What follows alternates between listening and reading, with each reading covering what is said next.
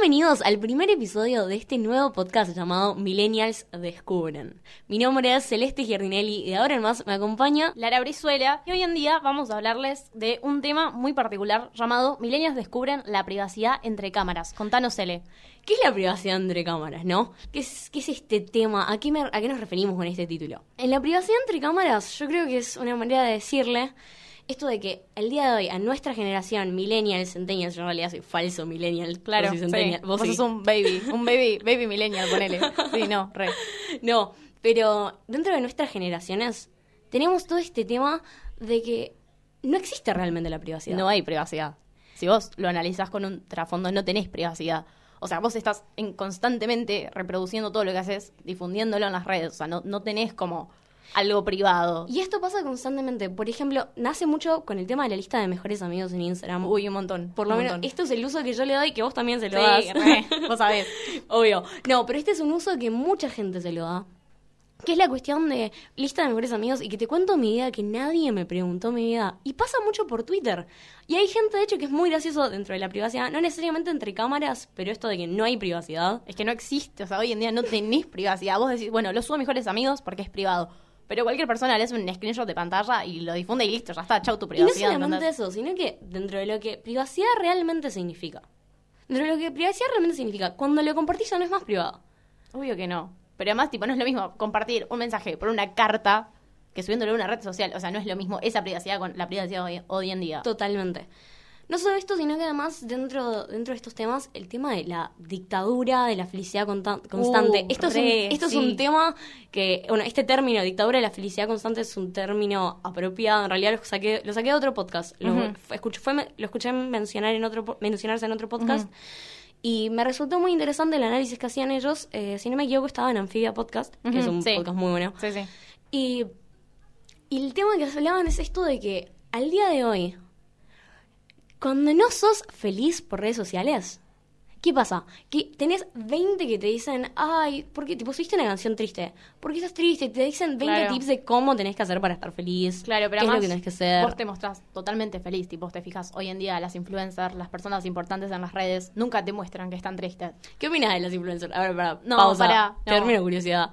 No sé, me parece, a mí me molesta la gente que está todo el tiempo feliz, porque yo no soy así. Soy una persona totalmente en contra de esa gente. Pará, tipo, pará, ahí me ofendés, porque vos sabés que yo soy una persona totalmente feliz. No, pero vos subís cuando estás triste, cuando estás llorando. Vos mostrás ese lado tuyo. Me parece que las influencers tienen como algo de no mostrar eso.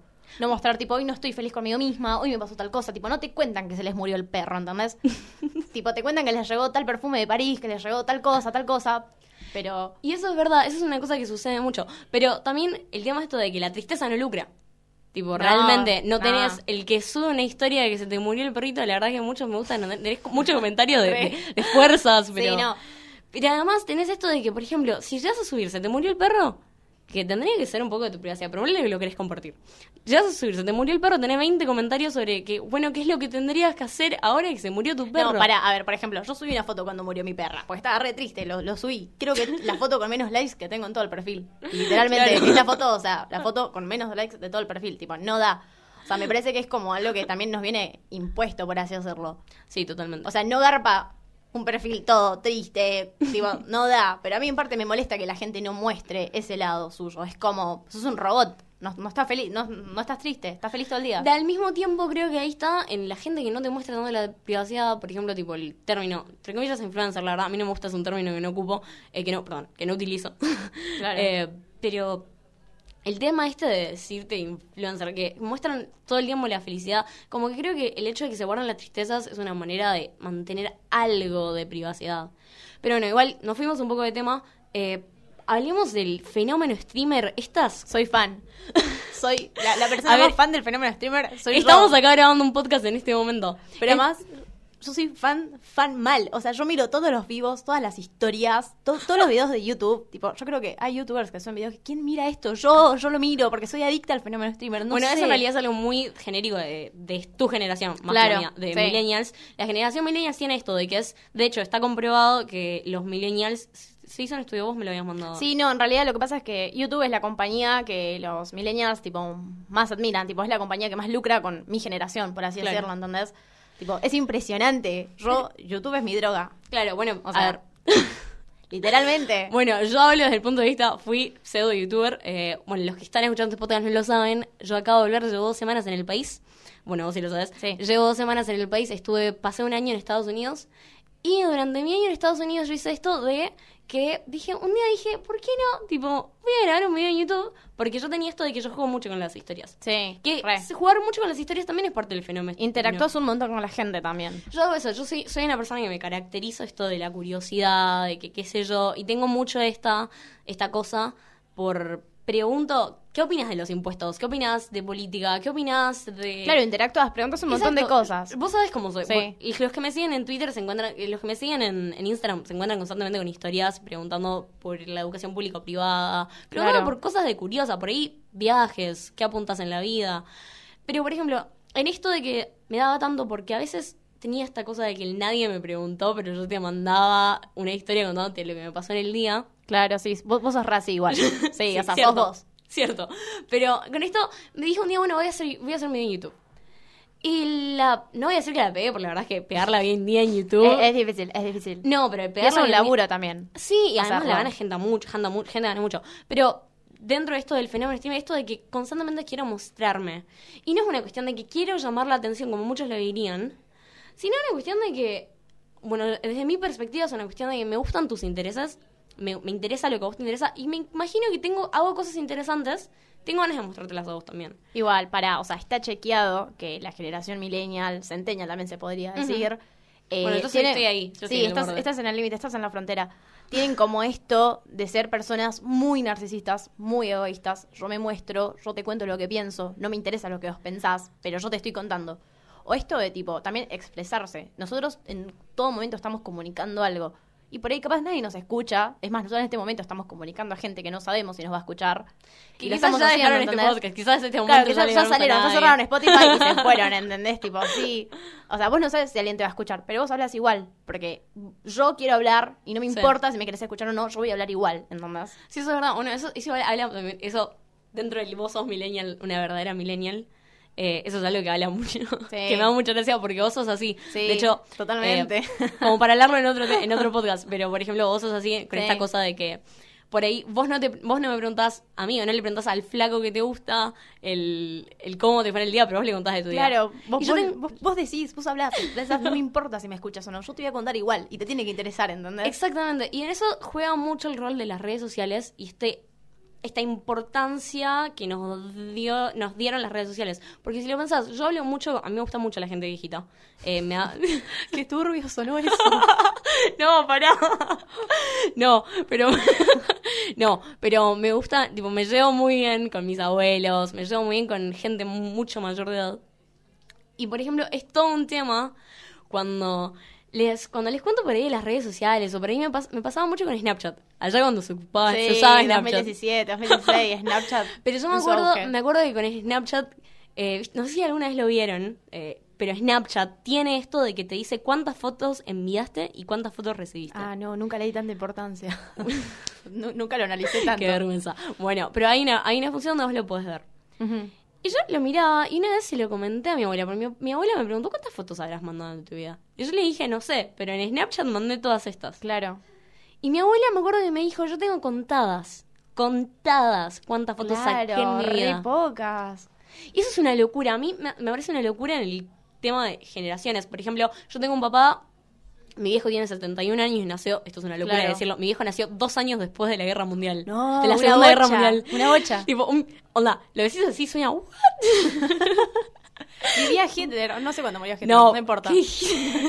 Lo vi a Hitler. Dios, ok. Dale. Bueno, pero por ejemplo, Contame. me pasa mucho esto de que yo lo veo a mi, a, a mi viejo y que mi viejo es una persona que, porque vivió muchos años, él tiene los dos. Él tiene el yo viajé sin cámaras y de hecho hay una historia que mi papá me cuenta mucho dentro del fenómeno streamer. Que hay una historia que mi papá me cuenta mucho. La primera vez que pudo hacer un viaje a Europa.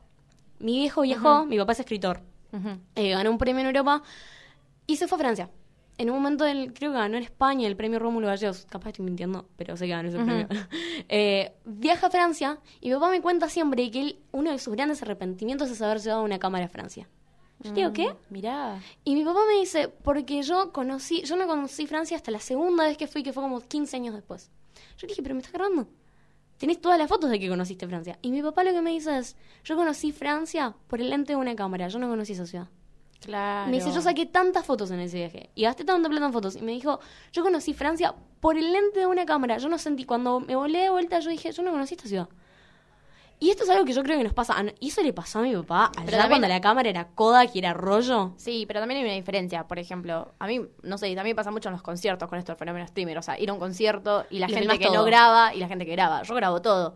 Pero porque después también me gusta mirarlo, ¿entendés? También es como hay una cuestión de pensamiento ahí. Totalmente. Yo creo que a mí me pasaba mucho esto de que yo iba a lugares y yo lo filmaba y yo me daba cuenta después, Ew, yo no vi el concierto, yo lo vi a través de la cámara de mi teléfono Claro. estaba filmando. Entonces ahora como que me da un poco de ra- gracia admitirlo, pero me pasa mucho ahora que cuando voy a un evento o algo, ponele que lo filmo y filmo sin mirar la cámara. Entonces Claro, por ahí te queda tipo, cualquier cosa. Me queda cualquier cosa, pero me, me queda el evento grabado y, lo puedo viviste, decir lo vi. Lo viste, claro. Tra- onda, trato de quedarme ida, no funciona nunca. Claro, no, no, bueno, pero también está esto que te decía, tipo, el pensamiento. O sea, yo me suicido si me voy a un lugar y no saco fotos.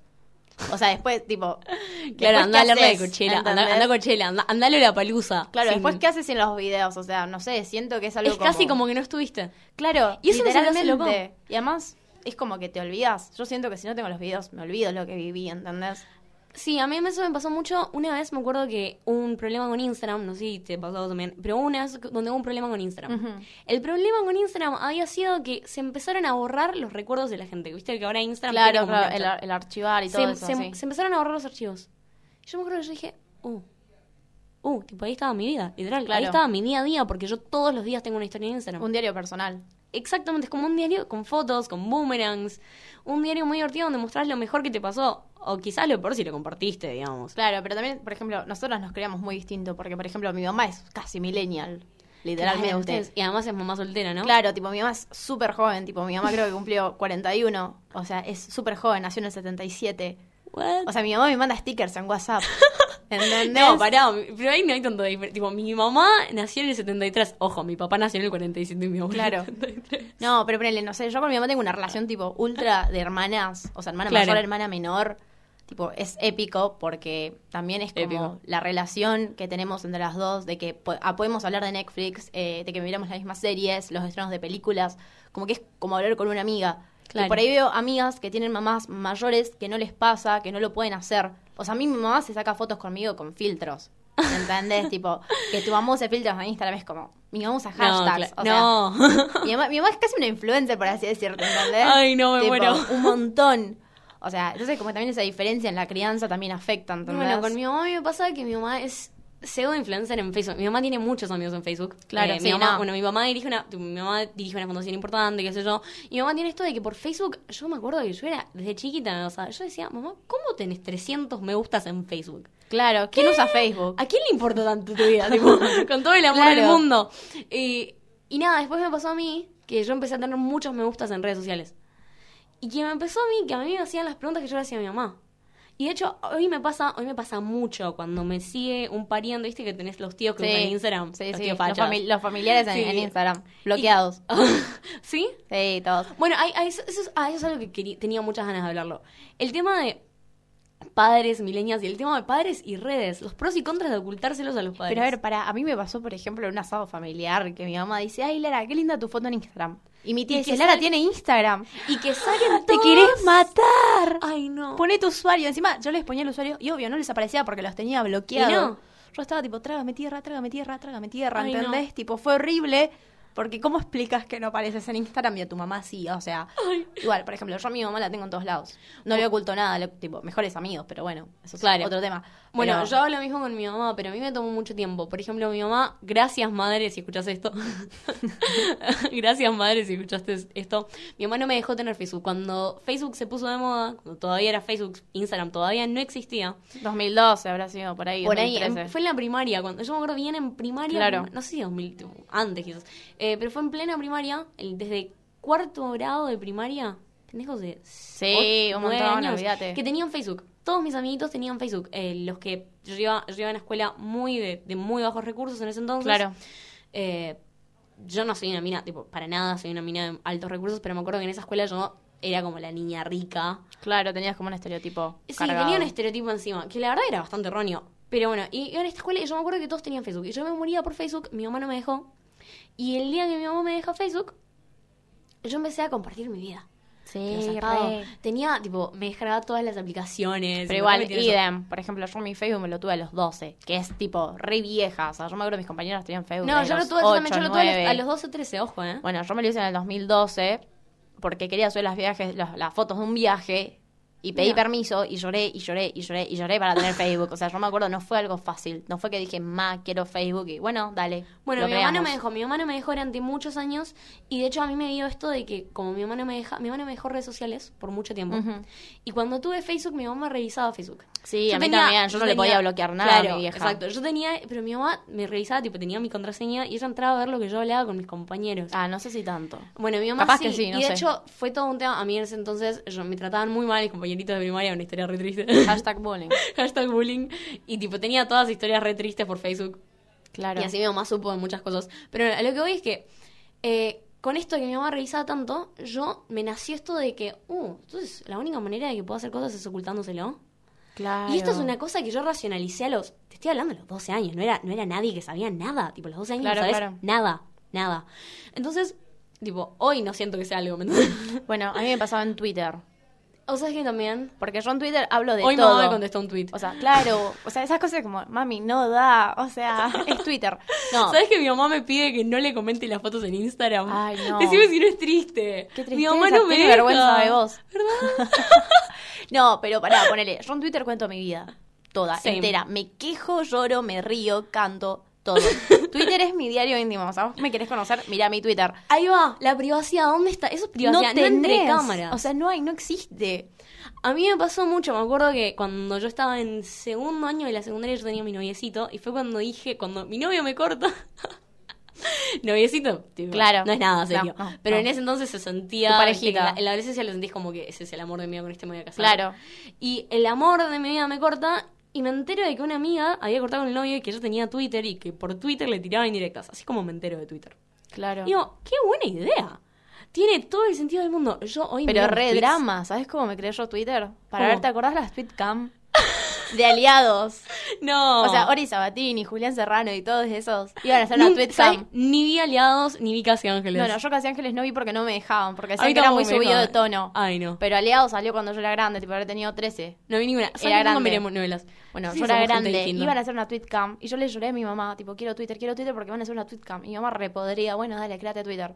Claro. Me acuerdo, o sea, clave el Twitter para ver los tweetcam de los famosos. No te o One creer. Direction también hacen un montón de tweetcams. Y vos mirabas Mirá eso. vos, no o sea, desde ahí tenemos vivos, ponele. Lo que son los videos de Instagram en su momento eran las tweetcam de Twitter. Mirá vos, no, no, no tenía idea. Tipo, Así yo- yo ahora, sé descubrí que existe, Twitter ahora sé que existe el live stream, digamos, pero Claro. no lo tenía. Mirá vos. Sí, boluda, o sea, es Mirá impresionante. Tipo, real pensé que se lo había copiado Twitter. Mirá vos, esa no, la tenía. no, no, sí, o sea, empezó Twitter con las tweetcam y eran los famosos los que, o sea, solo cuentas verificadas creo que podían hacer tweetcams. Ah, mira. O sea, no podía hacer cualquiera. Y entonces, y vos te sumabas, ibas viendo, me acuerdo, los podías seguir, le mandabas mensajitos.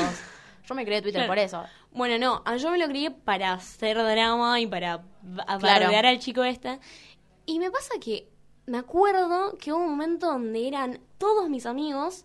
Por suerte, después en el secundario sí fue una amiga muy, Claro. sociable. Te- me acuerdo una situación de donde todos mis amigos fueron a mi casa a decirme que por favor me cierre Twitter.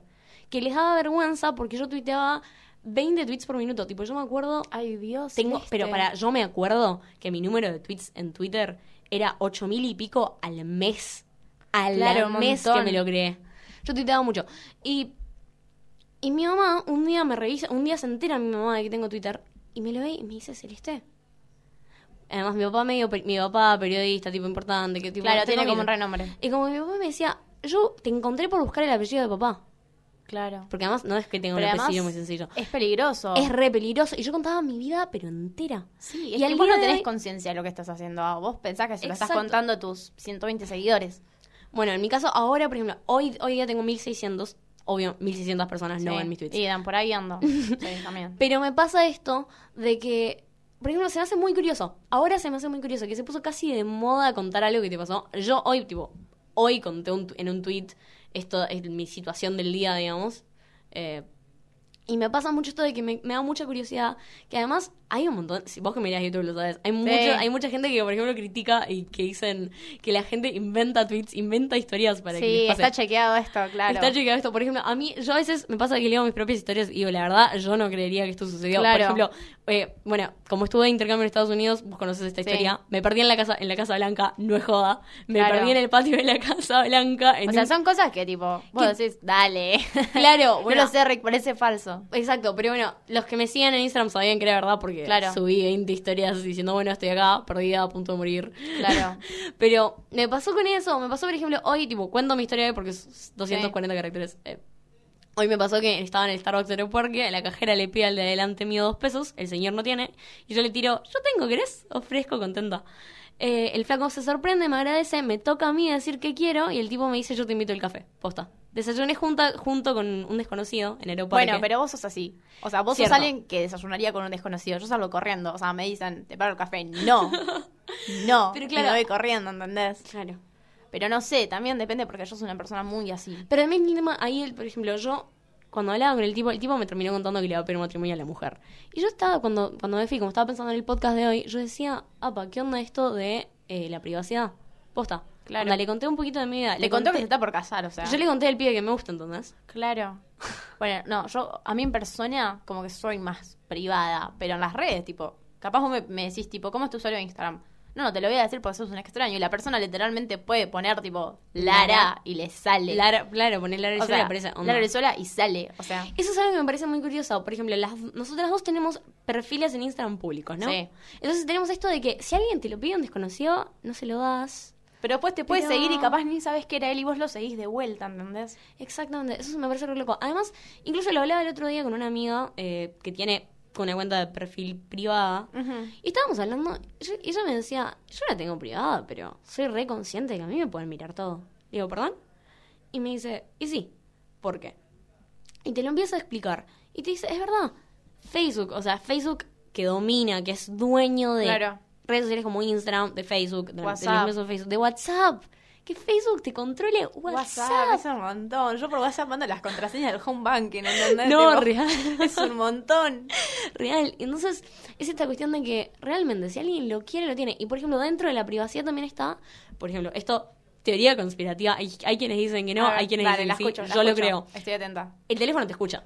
Perdóname, a mí me pasa, me pasa que esto se lo echo la culpa totalmente a- al tema WhatsApp, por ejemplo, que el otro día me mandaron un mensaje, perdón, voy a ser bastante explícito, me mandaron un mensaje sobre preservativos. Ajá, a A, ver. los cinco minutos, Quiero saber el remate, dale. a los cinco minutos en Instagram me aparece por primera vez dos propagandas de Prime.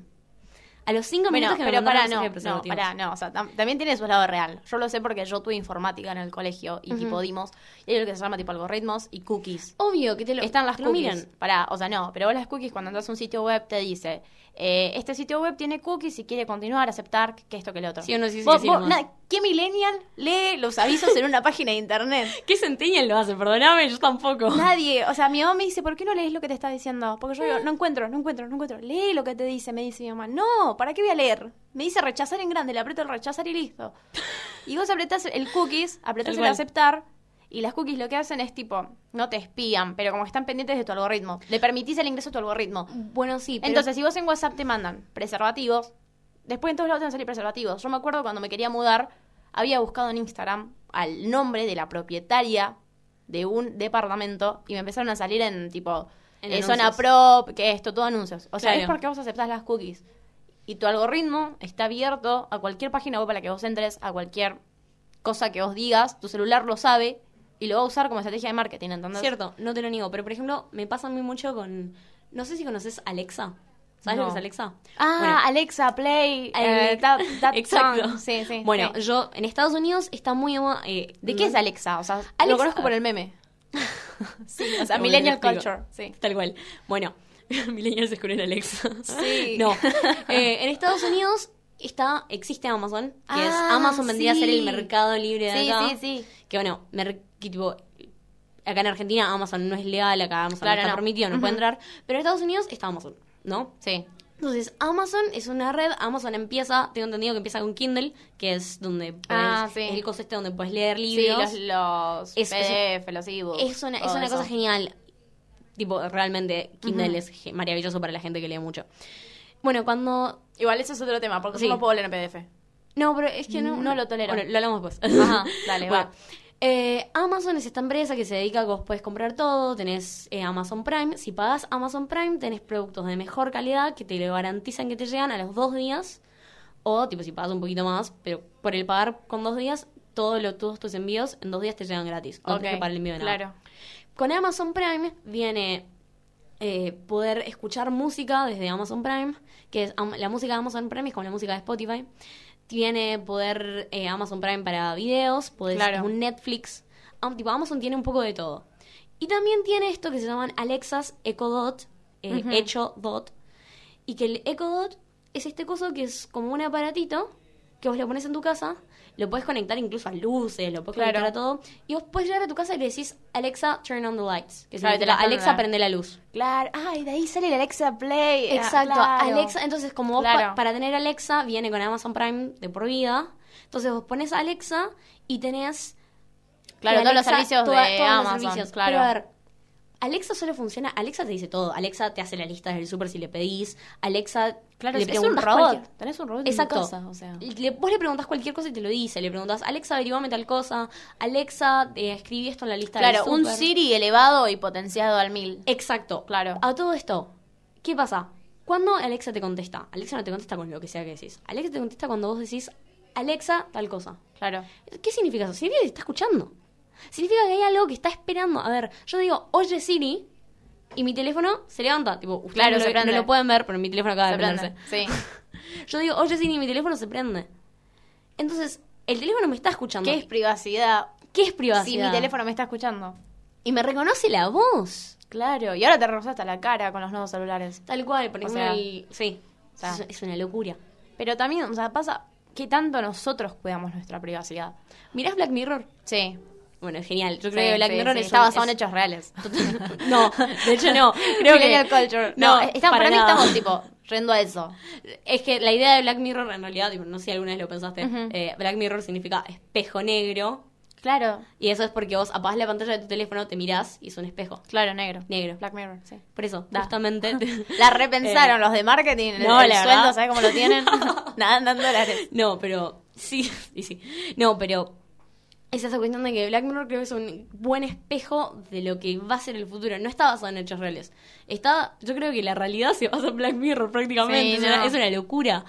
Y hay muchas cosas. eh, bueno, hay un capítulo de Black Mirror muy conocido donde que es este donde a la gente se les da puntaje como ah, ciudadano. Sí, no sé em, sí. em, No me voy a acordar el Caída, caída libre, algo así. O sea, sí, Pero sí. El de la pelirroja. El de la El de pelirroja. pelirroja. Bueno, pero mucha gente no lo vio. El de la pelirroja de Jurassic World. Sí, lo deben conocer por el de la pelirroja. Sí. Mucho- bueno, en este, en este episodio lo que sucede es esto donde esta gente se puntúa, se da puntajes de cuánt- eh, cuánto te das. El fenómeno de la felicidad constante es eso. Exactamente, tenés que mostrarte feliz constantemente. Porque si sos malo, creo que te bajan puntos. y apareció esto de que Sí. se propuso implementar algo así en China. En serio, me jodes. Es una locura. ¿Y cómo va? Tipo, ¿cómo le va para la mano Eh, con eso? no quiero no quiero no quiero hablar de algo porque no tengo la información pero por ejemplo en ya, si no me equivoco ya funciona en Buenos Aires esto de que pusieran reconocimiento facial en Buenos Aires ¿Qué? Lo pusieron hace relativamente poco. Tengo entendido. Capaz estoy hablando. No, no sé, no tengo Caso, No, no- no tengo- Sé que en China sucede. no sé. Sé que en China sí existe. Y sé de muchas partes del mundo donde realmente sí sucede. Y se encuentran a criminales que van caminando por el subte. Y los No. agarran por reconocimiento facial. Está buenísimo. Está buenísimo, pero ¿hasta qué punto Hasta está que, buenísimo? claro, o sea, hasta, hasta, hasta qué punto Porque, a ver, llega. nosotras como mujeres, es peligrosísimo caminar por Buenos Aires. Sí.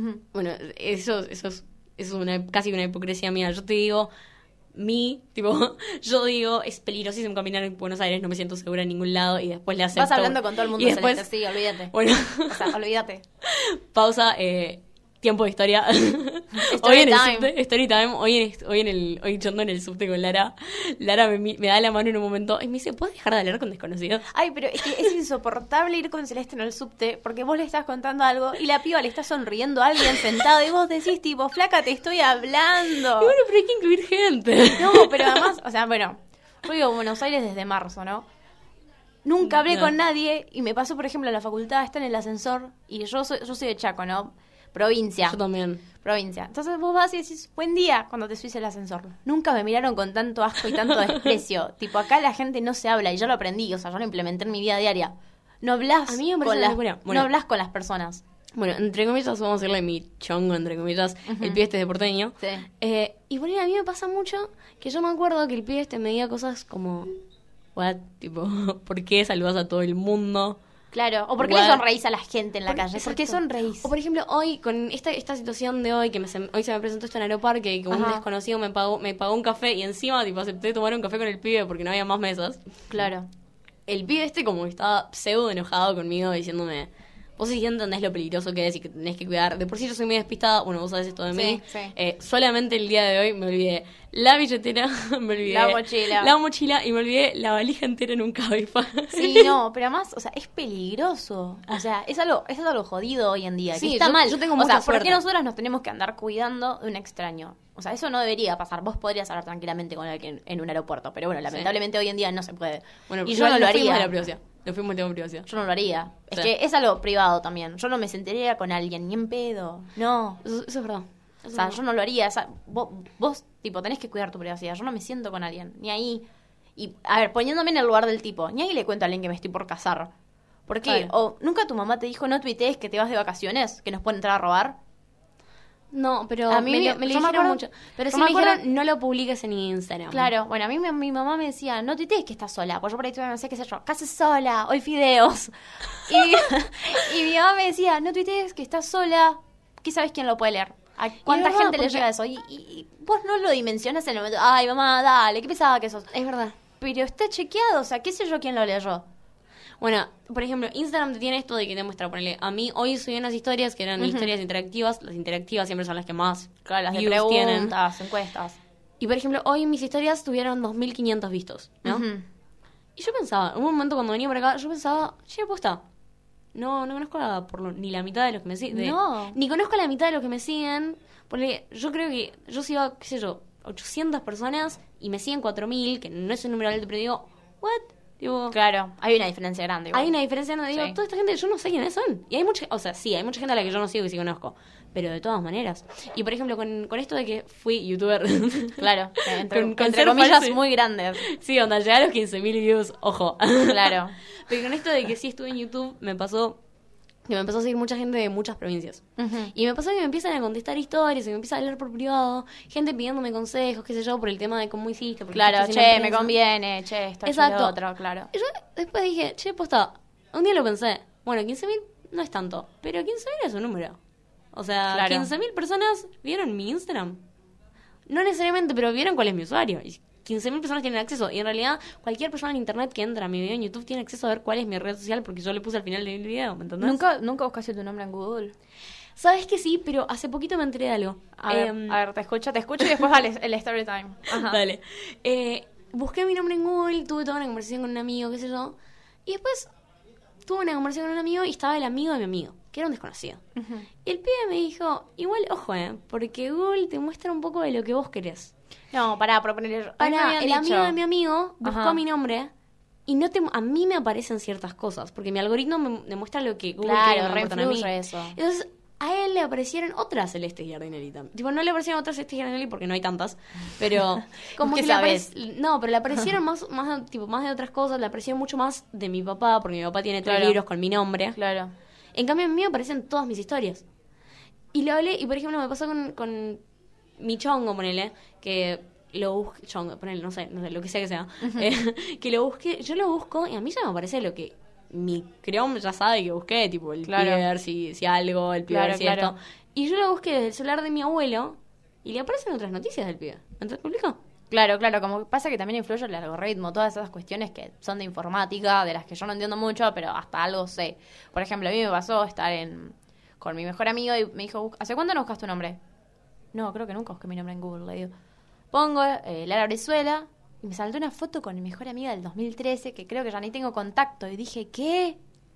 Claro. que en una computadora totalmente ajena a mí, porque no era mía, que última, bueno, sería más común, qué sé yo, pero una computadora ajena, que salga tu nombre con una foto del 2013 es como un montón. Bueno, creo que acá influye mucho eh, la red social. No sé si cuenta, o sea, sí es una red social. ¿Conoces Vesco, no? BSCO. Sí. Bueno, en Vesco se hizo una tendencia en Argentina que es esta cosa de eh, subir, te sacás foto hot y subís tu foto hot a, a Vesco. para no compartirla a mejores amigos o para no compartirla en otro No, lado. pará, pero eso es rejugado. Y pasa mucho. No tenés vos- tanto control en VSO como en otras redes, creo yo. Entonces, pasa que porque nadie, tipo, casi nadie te mira Vesco. ¿Quién te mira Vesco? Salvo que tengas Vesco en tu perfil, nadie te mira Vesco. Claro. Pero vos sabés que yo entré y me di cuenta de que todo lo que suba Vesco es lo que más aparece en Google porque es donde más sube imágenes. Claro. Ponele, en mi caso yo no subo fotos eh, zarpadas. Onda, Vesco tiene una versión donde puedo subir fotos privadas. Si quisiera, podría hacer eso. Pero la verdad que no tengo fotos de esas. Tipo, sí, pero no. Y no, no las subo, digamos. Pero es una locura. Yo busqué gente que conozco y encontré nudes de la gente que conozco Ay, no, que la subieron a Vesco. ¿Entendés? Es una locura. Hashtag me perturba. ¿Viste? me perturba. Vaya dato perturbador. Pero no, sí, es una cosa bastante loca. Omegle. Omegle, ¿te, ¿Te acordás de Omegle? Omegle? Ay, qué peligro, por... Y además No. en Omegle es una cosa donde, donde más ves... Bueno, para, pausa. Para la gente que no conozca Omegle, eh, creo que lo conocemos todos. Pero Omegle es esta... vamos a decir, Plataforma. plataforma. Es una plataforma, sí. de conectar con gente de todo el mundo. Tené- lo único que necesitas Pones es una un idioma. Pones un idioma y, cone- y, y tenés... Sí, no necesariamente. Puedes poner No, un idioma y listo. Bueno, yo ponía One Direction, ponele, Claro. qué sé yo, y me conecté, por ahí hablaba con pibas las que gustaba One Direction, qué sé yo, pero te pide gustos, lo puedes Bueno, poner o no. Yo no ponía gustos, ponele. Y Claro. Yo me acuerdo que yo... Ah, gente random, en serio.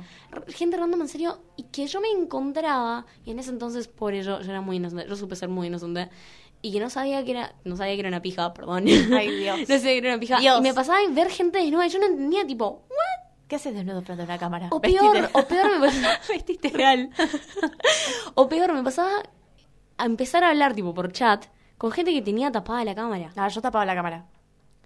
pero por ejemplo por ahí hablaba con gente que tenía tapada la cámara Yo tapaba, yo le tenía miedo, yo le tenía miedo a Omegle. yo no Encima mi mamá no me dejaba, Vos era sabés como cómo la, soy yo. era Yo la nunca le tuve miedo a los desconocidos. No, además era la intriga esa, tipo, mi mamá me decía, no entres Omegle, no entres, no entres, no entres. Y, o sea, no lo hacía, o sea, tapaba la cámara, me acuerdo, la hacía a escondidas a Omegle. Mamá, si escuchás esto, mi, mamá perdón. no, sa- mi mamá no sabía. o sea, mi mamá nunca supo. Mi mamá, mami, mami, si estás escuchando esto, perdón. Hashtag mamá entré a Omegle. Agregamos un hashtag. A mí me pasó, hashtag a mí me pasó, y tipo cuenten ustedes. Sí, dale. Ajá. No, pero, qué sé yo, me parece un tema... Es peligroso Es eso. peligroso. Y eso es la privacidad, estamos hablando de la privacidad en 2013, 2014, 2015. Sí, antes capaz, 2012 te diría. Y ahora, al día de hoy, por ejemplo, Tinder. Uh, Hablemos de Tinder, Tinder. la privacidad.